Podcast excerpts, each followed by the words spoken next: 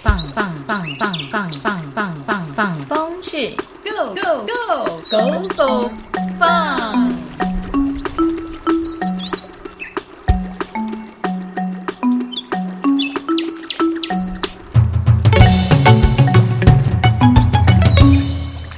各位听众朋友，大家好，欢迎收听，放风去我是生科三刘代成。我是自资一徐永纯，我是官窑二李嘉贤，我是材料一李博翰。哎、我们下礼拜就要去大同大理嘞。最近天气大概落在二十度左右，偏凉，可是也不会到很热。那都准备了什么啊？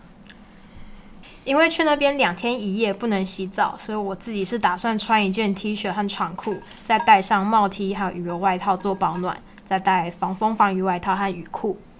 嗯我带了一件排汗衣，一件保暖外套，一件防风外套，一件束裤，还有一套两节式的雨衣。嗯，我带了一件排汗衣，还有一件双毛长袖，还有两节式的雨衣。哇，你们都准备的好齐全哦啊！然后博翰不会是登山社的，准备的这么利落，这么犀利。好，那这样还是没有什么准备方向。哎、嘉贤，我我应该要怎么怎么做啊？建议以洋葱式来做穿搭，多层次的增减衣服。哦，多层次，那我要分哪些层呢、嗯，洋葱式穿搭主要是分内层、中层还有外层。那内层的话就是指排汗衫、T 恤之类能排汗的贴身衣物；中层的话是样帽 T 和羽绒等依个人感受做取舍的保暖衣物；而外层是在风大或下雨时穿的防风防雨外套和裤子。哦，这些功能差不多都听过，但是内层的话，我要怎么去做选购呢？嘉贤？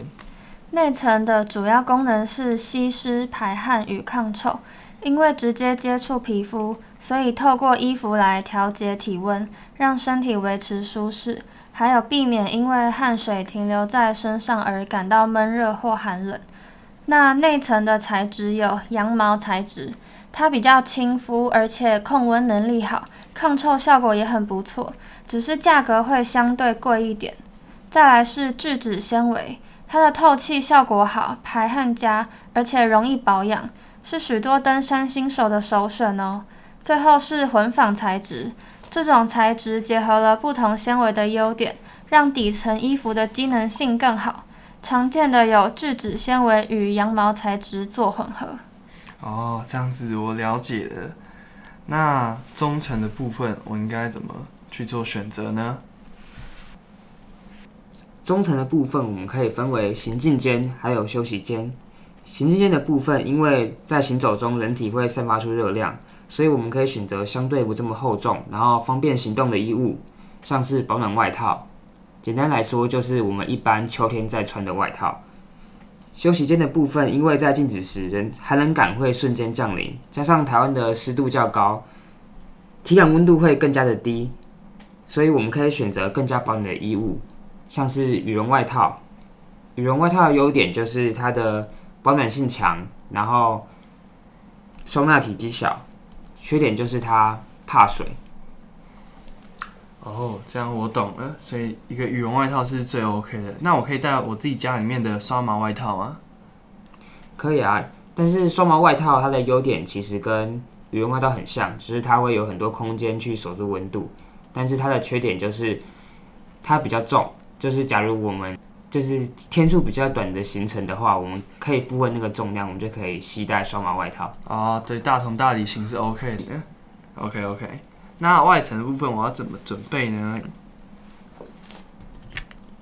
外层的话，因为今天是去大同大理，所以可以就准备防风防雨层。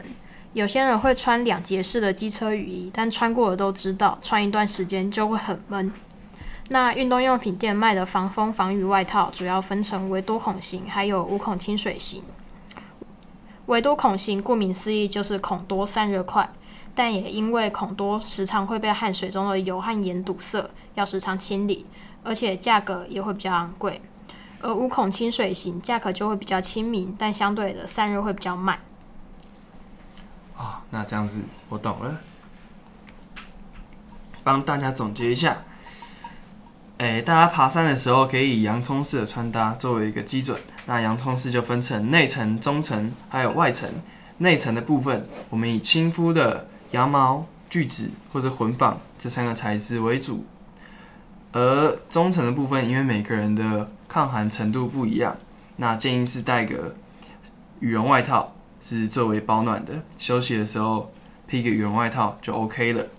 那再来外层的时候，可以选择诶维多孔型，还有五孔清水型。对，无孔清水型，谢谢你。对，这两种，那大家如果财力够的话，就可以选择微多孔型这样子。